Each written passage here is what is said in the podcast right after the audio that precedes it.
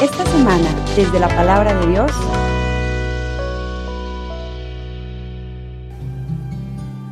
Tanto amó Dios al mundo que le entregó a su Hijo único, para que todo el que crea en Él no perezca, sino que tenga la vida eterna.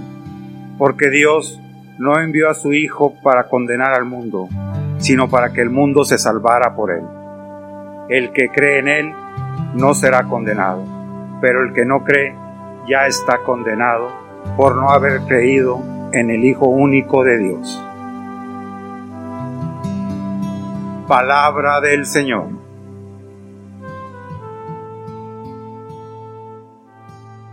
Siempre este domingo es un domingo complicado en el tema de la predicación porque nos empuja a hablar del misterio más grande que tenemos, que es el misterio de la Trinidad. Entonces, pues he tratado a lo largo de todos estos años de tocar algunas áreas que puedan, por un lado, hablarnos un poquito sobre el tema de la Trinidad y por otro lado, ver cómo lo que vemos hoy lo podemos bajar hasta nuestra propia vida, porque si no, pues nos quedamos solamente en la teología y no avanzamos.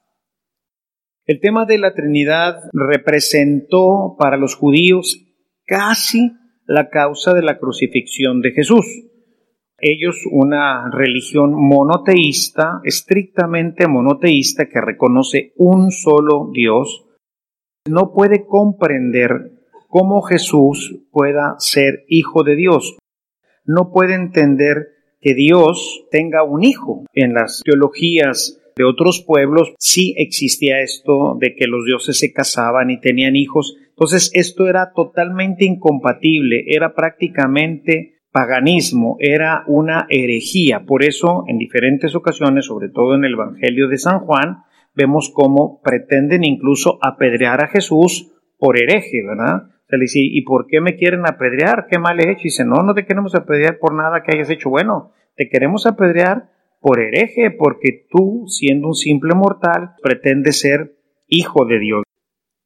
Eso chocaba fuertemente con la mentalidad monoteísta del judaísmo, cosa que hoy también en este mundo tan complejo, tan lleno de falsas teologías y demás elementos, nos choca, ¿no? No nos permite comprender. Y es que no lo vamos a comprender. De hecho, lo que les voy a presentar hoy, también haciendo un esfuerzo, como nos ha pedido el señor obispo, de hacer las homilías un poco más cortas, vamos a tratar de avanzar un poquito en este tema.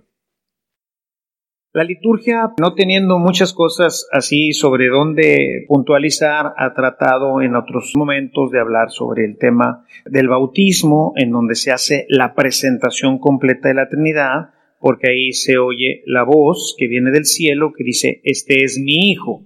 Entonces, esa expresión nos habla ya de Dios, todo este tema de teofanías, donde es de que viene del cielo, pues el que está hablando es Dios, y Dios revela entonces que tiene un hijo y que ese que están viendo ahí es su hijo y luego viene y se posa el Espíritu Santo. Son situaciones eh, teofánicas, algunas de ellas se discuten si son así entendidas en el momento o pertenecen a una etapa ya tardía de la iglesia en donde se va comprendiendo o las palabras de Jesús van encontrando, gracias a la venida del Espíritu Santo, la capacidad de profundizar y de entender. El Evangelio de Juan, que ya se escribe tardíamente, probablemente a finales del siglo I, entre el año 90 y el año 100, nos presenta una teología mucho más acabada. Capítulo 3 que leemos hoy, que tiene que ver con el diálogo con Nicodemo, nos hace la aclaración de que Dios ha presentado a su Hijo, es el Hijo de Dios. De manera que la idea para la comunidad primitiva es que quedara completamente claro el tema de la Trinidad. Dios tiene un Hijo y por lo tanto Dios es Padre. Esto, aunado al texto del bautismo que encontraremos prácticamente en todos, la cita que les propongo es la cita de Lucas en el bautismo del Señor, en donde aclara Lucas 3, 21, 22, completa el cuadro de la revelación trinitaria. Ciertamente el Nuevo Testamento se va a esforzar en hablar de esto. Debemos de comprender y debe de quedar claro para nosotros que la Trinidad, junto con el Espíritu Santo y Jesús, pues son temas nuevos, o sea, son temas del Nuevo Testamento, son cosas que la revelación hasta ese momento no tenía al menos completamente clara. Sin embargo, podemos decir que ya estaba esbozada toda esta realidad trinitaria en el Antiguo Testamento. Quisiera que viéramos algunos textos. Primero, Génesis 1, 26.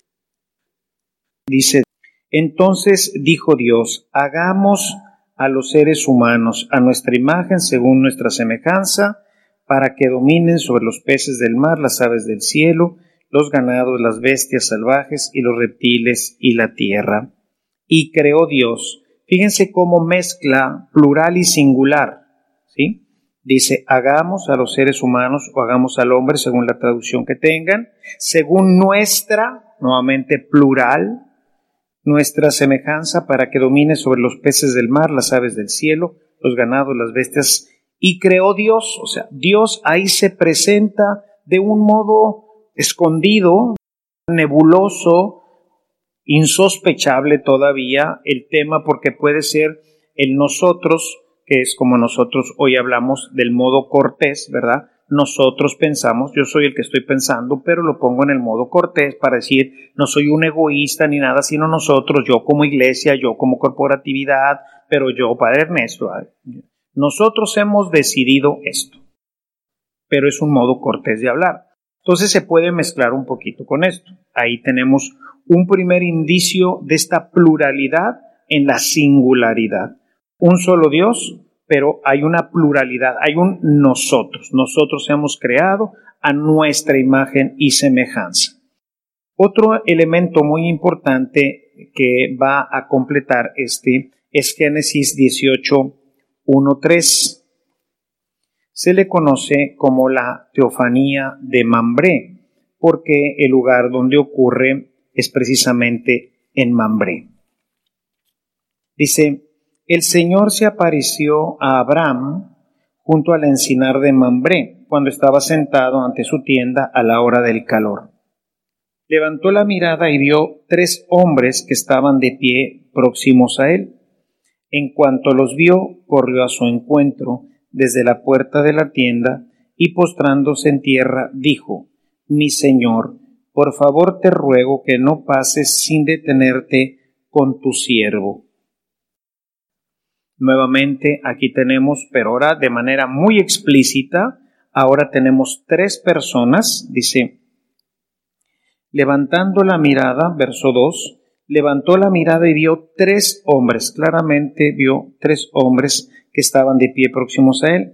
En cuanto lo vio, y entonces se postra y le dice, mi Señor. Habla nuevamente en singular. Hay tres, pero él habla a uno solo. Y si seguimos leyendo, no lo voy a leer todo, pero ustedes pueden leer todo este capítulo 18 sumamente interesante, muy importante, porque aparte hay demasiada revelación en él, pero no me entretengo en esto para mostrarles ahora de alguna forma entrar un poquito a este misterio desde el punto de vista teológico, voy a presentarles un cuadro que se le conoce así como la teología de Mambré de un autor ruso del siglo XV. Él habrá pintado este cuadro que les voy a presentar, no sé si ya está saliendo en pantalla, probablemente alrededor de 1426 o 1428 no se tiene demasiada información sobre el autor que se llama Andrei Rublev. Y este cuadro lo voy a tratar de explicar. Es sumamente interesante la historia de este cuadro. Se cuenta que una comunidad le pidió a este Andrei que pintara la idea de la Trinidad basada precisamente en esta teofanía de Mambré y dice que él ayunó durante 40 días, al menos, bueno, eso es lo que presenta la tradición sobre esto. Y entonces él pintó este cuadro. Yo aquí, como soy un fan de este cuadro, bueno, pues yo tengo mi propio cuadro aquí que les voy a mostrar. Este es un cuadro que nos presenta una teofanía. Después de ayunar, Andrei durante 40 días pintó la Trinidad. Y si se fijan, bueno, pintó pensando en tres ángeles. Y puso diferentes colores a cada uno de los ángeles y tiene muchísimos elementos que si a alguien le interesa, tengo una charla allá en Evangelización Activa dentro de los desayunos en un curso que di sobre iconografía y ahí en el curso hablo abundantemente, o sea, explico todo el icono que es sumamente bello y que tiene una explicación teológica verdaderamente impresionante sobre esto. Lo primero que quiero destacar para que vean cómo esta persona después de orar, Dios le revela cosas verdaderamente maravillosas. Los tres ángeles son iguales, nada más que cada uno tiene una postura diferente y tiene trajes diferentes. Vamos a ver si podemos poner eh, primeramente el recorte de la parte de arriba, Ari. Y vamos a ver en la parte de arriba las miradas. Vamos a ver cómo se están mirando los dos que están hacia la izquierda, mientras que el de la derecha está mirando hacia abajo. El personaje del centro representa a Jesús. Sabemos que representa a Jesús porque su túnica es roja y tiene en un lado una estola que es el signo sacerdotal. Su vestimenta viene un poco abierta como alguien que viene de camino. Este sería Jesús y lo que los identifica como divinidad es el color azul los tres ángeles tienen una vestimenta azul, mientras que Jesús la tiene sobre la vestimenta roja, dependiendo cómo es la pintura. La pintura original es la que tengo yo aquí que les estoy ahorita presentando. Ya no es exactamente la original, me parece que está en rojo, porque esta pintura, como es la original, el tiempo la ha desgastado, ¿no? Pero ahí busqué una que pudiera verse mucho mejor ahí en sus pantallas para que pudieran tener una mejor referencia, sobre todo en lo que es la parte teológica, ¿no? El Padre lo vemos que también tiene la parte azul en su vestimenta interior, no la tiene abierta como el Hijo, el Padre está en una posición tranquila, serena, la mano derecha la tiene reposando sobre su pierna como alguien que está esperando, o sea, está recibiendo al Hijo que viene de camino, la parte roja o ocre representa su humanidad. Representa, algunos la han representado como roja en el sentido de la sangre y otros más bien en la pintura original se supone que representa su humanidad, o sea, es como Adán de la tierra, forma parte de nuestra humanidad. Vamos a ver que el Padre y el Hijo se ven el uno al otro y también vamos a notar que las alas están sobrepuestas mientras que el Espíritu Santo solamente toca el ala del Hijo. En la teología rusa, el Espíritu Santo proviene solamente del Hijo. Es una de las diferencias que tenemos en la teología y solamente toca el ala, no se sobrepone. Hay muchos estudios sobre esto porque esto nos fuerza a entrar precisamente en la teología de quién es cada uno y el tema que se llama dentro de la teología las procedencias trinitarias. El Padre lo vemos aquí viendo al Hijo y vemos en su vestimenta que la parte de arriba es como medio transparente, tiene como que muchos colores en su original, parece que fuera así como un tornasol, una cosa así, pero se ve transparente, se alcanza a ver que toda su vestimenta es azul pero se transparenta porque al Padre nadie lo ha visto, si solamente el Hijo nos dice la revelación. Entonces no revela toda su esencia, no revela toda su divinidad, sino solamente se deja ver un poco, ¿verdad? Que es lo que nos ha revelado solamente el Hijo. Entonces su vestimenta nos hace hablar del Padre que nadie lo ha visto. Exactamente arriba de él está una casa que representa la iglesia o la casa de Dios recordaríamos ahí un poquito la historia del hijo pródigo, en donde el padre está esperando al hijo y ha salido a recibirlo. Entonces nos representaría la casa, nos representaría la iglesia o nos representaría finalmente la casa de Dios, el lugar hacia donde nos vamos dirigiendo. Por otro lado, exactamente arriba del Hijo está un árbol que nos hablaría del árbol de la vida, nos hablaría del árbol también del paraíso y nos hablaría también del árbol de la cruz. Serían los elementos teológicos que están en este tema del árbol. Por otro lado, los bastones. Pues es un Dios que está siempre en camino, es un Dios que está siempre avanzando, moviéndose, ¿verdad? Y dirigiéndose hacia nosotros.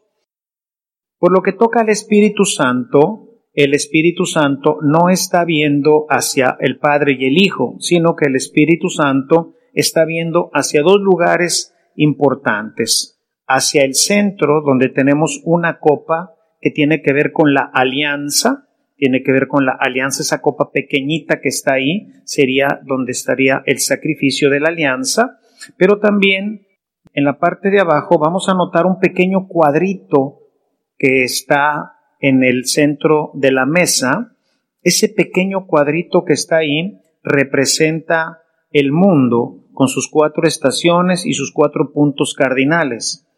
Por otro lado, vemos que se le sale, voy a usar esta expresión, si se fijan, el único que trae el manto azul es Jesús y los demás lo que tienen es su túnica, o sea, su vestimenta interna, tanto el Padre como el Espíritu Santo, que son espíritus puros, mientras que Jesús está encarnado, o sea, su divinidad siempre está presente, pero vemos nuevamente al Espíritu Santo, que es espíritu puro, pero vemos muy interesante que su vestimenta se sale y cae como una cascada sobre la tierra. Esta parte de aquí abajo, donde están parados, en la tierra habría otras cosas. Vemos que la vestimenta, la túnica, del Espíritu Santo es de color verde y este color verde es del mismo color del piso donde están ellos parados, es decir, la tierra, es el Espíritu que se ha derramado sobre nosotros, que se ha derramado sobre la tierra y que permanece con nosotros. Los están viendo al centro de todo está el sacrificio que es la nueva alianza. Con esto se determina que ha iniciado un nuevo periodo y que la Trinidad, los tres, han colaborado siempre en el proyecto de alianza con el hombre, una nueva alianza que se realiza sobre un altar, pero este altar tiene una mesa. Y el último elemento, dentro de todos los que podría mencionarles, que son muchísimos, vamos a notar ahí, he dibujado cómo se traza un cáliz partiendo de la base de la mesa y siguiendo el contorno de los ángeles de los extremos, se forma un cáliz. Y el borde del cáliz, si lo pasamos desde el cuello del Padre que va hasta el cuello exactamente del Espíritu Santo, pasa exactamente por el corazón de Jesús, de donde brota la nueva alianza.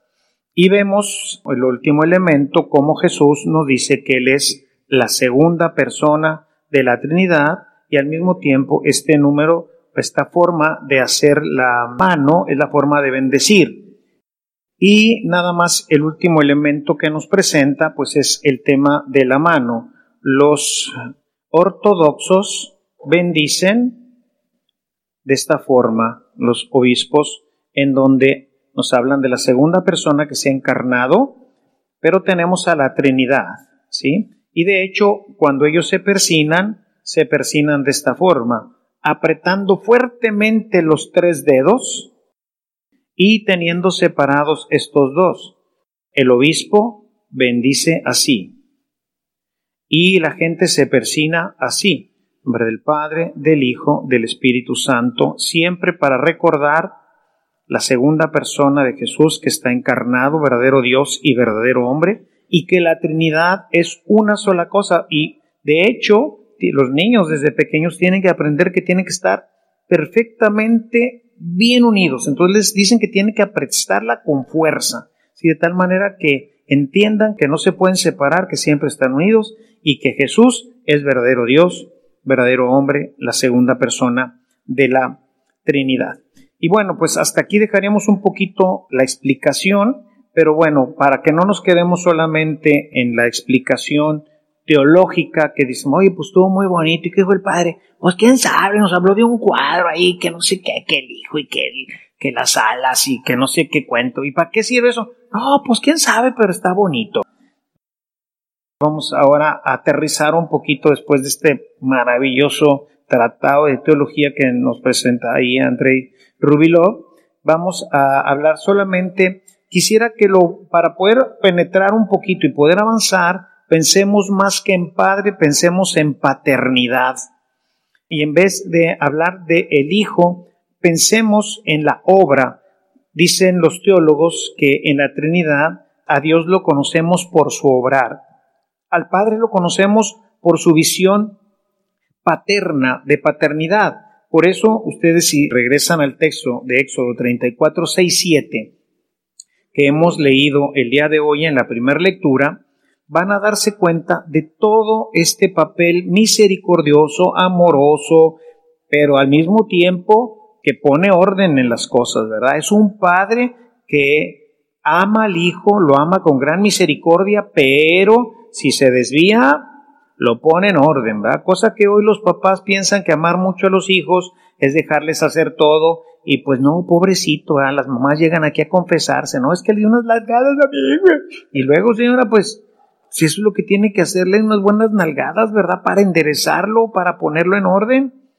El Padre en su paternidad no quiere que ninguno de nosotros se pierda, dice Pablo escribiendo a Timoteo. Dios quiere que todos los hombres se salven. Y para salvarnos, pues si ves que la persona está yendo al hoyo, pues regrésala, ayúdala. Y a veces necesitamos, como el buen pastor, sacar la vara y darle dos, tres varazos y vente para adentro, ¿verdad? Pero hoy pues los papás pues no, ¿verdad? Entonces hay una visión paterna de la cual podemos aprender muchísimo de Dios. Del otro lado tenemos a Jesús, que como hoy nos lo presenta, es el Hijo de Dios. Pero el Hijo de Dios, ¿cómo lo conocemos? A él lo conocemos bajo diferentes figuras. Básicamente lo conocemos como el realizador de la nueva alianza, o sea, su misión digamos, más importante fue la reconstrucción de la alianza y en esa reconstrucción lanzarnos hacia la nueva alianza. Por eso en el texto de Mateo 26, 28, en la última cena, nos habla del cáliz de la nueva alianza, cosa que vimos ya en Rubiló. Entonces ahí vemos cómo hay verdaderamente una centralidad en donde Jesús queda exactamente al centro de la nueva alianza y Él es el que va a desarrollar la nueva alianza. Fíjense ustedes cómo se recapitula en el capítulo 19 de San Juan, en el verso 34. Ahí vamos a encontrar precisamente cómo está la iglesia ahí en torno a la cruz. Está María, está San Juan. No me entretengo demasiado con esta idea de no abundar sobre esto. Hay muchos de estos temas que he tratado en otras homilías entonces, pues los invito a ir llevando poquito tracking de todo esto, ¿no? Para no abultar demasiado. Pero ahí tenemos a la iglesia en María y en Juan que reciben los sacramentos de la nueva alianza, que son la Eucaristía y el bautismo, que fueron los que estuvieron, pues básicamente los que lanzaron la vida sacramental y la que la sostuvieron durante la primera etapa de la iglesia y que siguen siendo hoy por hoy los dos elementos sobre los que se sostiene toda la iglesia. Por eso entiendo claramente y el obispo pues ha dicho hay que retomar nuevamente el tema de la Eucaristía.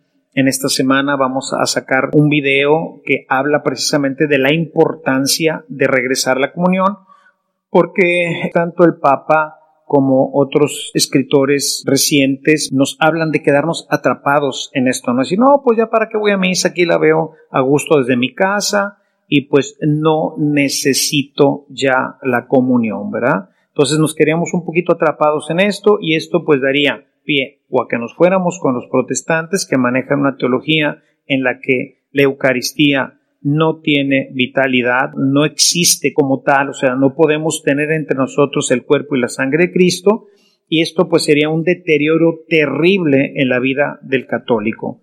Estos tres meses que hemos estado sin Eucaristía pues han sido verdaderamente pues una emergencia, una contingencia. Y entonces, bueno, ya vamos viendo el final del túnel. Entonces, para que nos vayamos preparando, ya les diré ahorita al final que tenemos un proyecto interesante para que todos podamos empezar a comulgar, aunque no todos podamos empezar a venir a misa.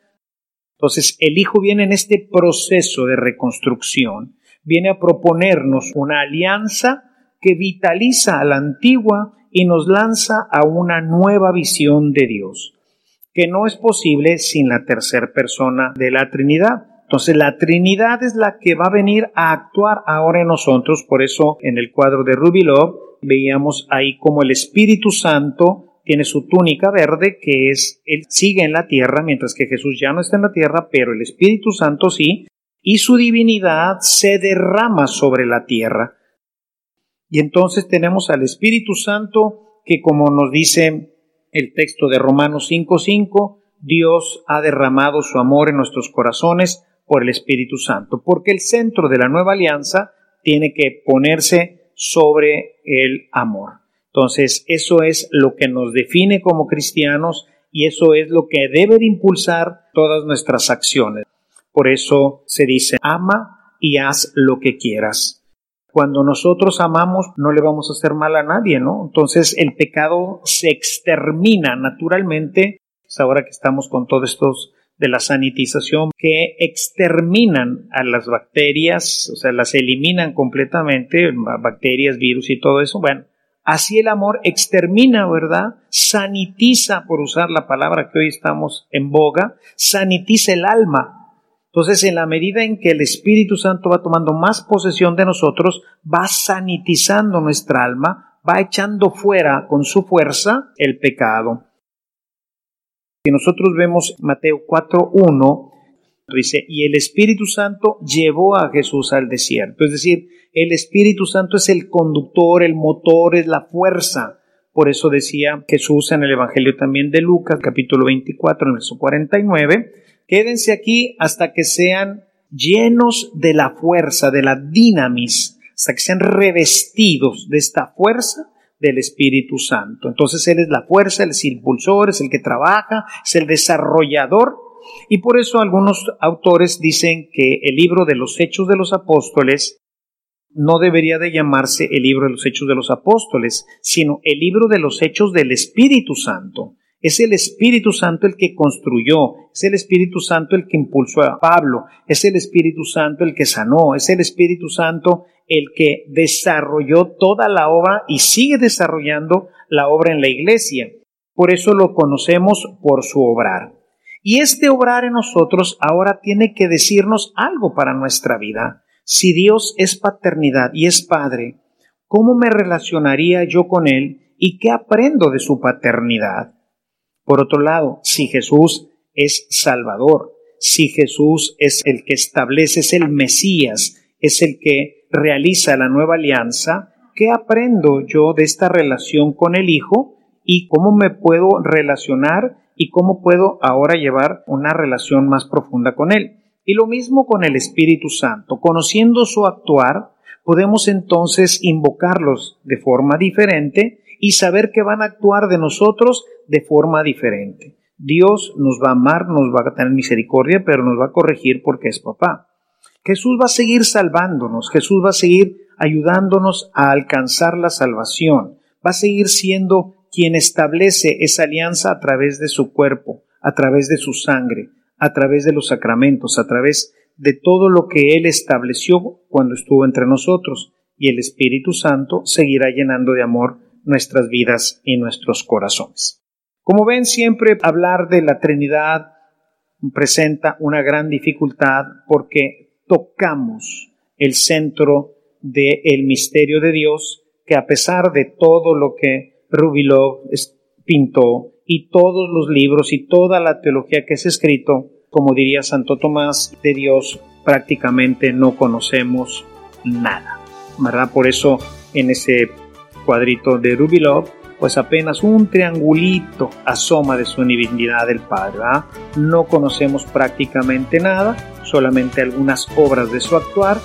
Entonces es difícil hablar de la Trinidad. Espero que estas pocas o muchas palabras que he dicho tanto desde el punto de vista teológico que he tratado de explicar con el cuadro, como estas acciones que realiza la Trinidad, pues nos ayuden en nuestra vida ordinaria y nos ayuden a conocer y a poder, con la gracia de Dios, penetrar este misterio de una forma un poquito más clara. Alabado sea Jesucristo. Si esta reflexión ha sido de utilidad para su vida espiritual, le invitamos a visitar nuestra página en internet www.evangelizacion.org.mx, en donde encontrará otros temas que seguramente continuarán produciendo fruto en usted. Que la paz de Jesucristo permanezca en usted y toda su familia, y que la ternura de María abrace su corazón.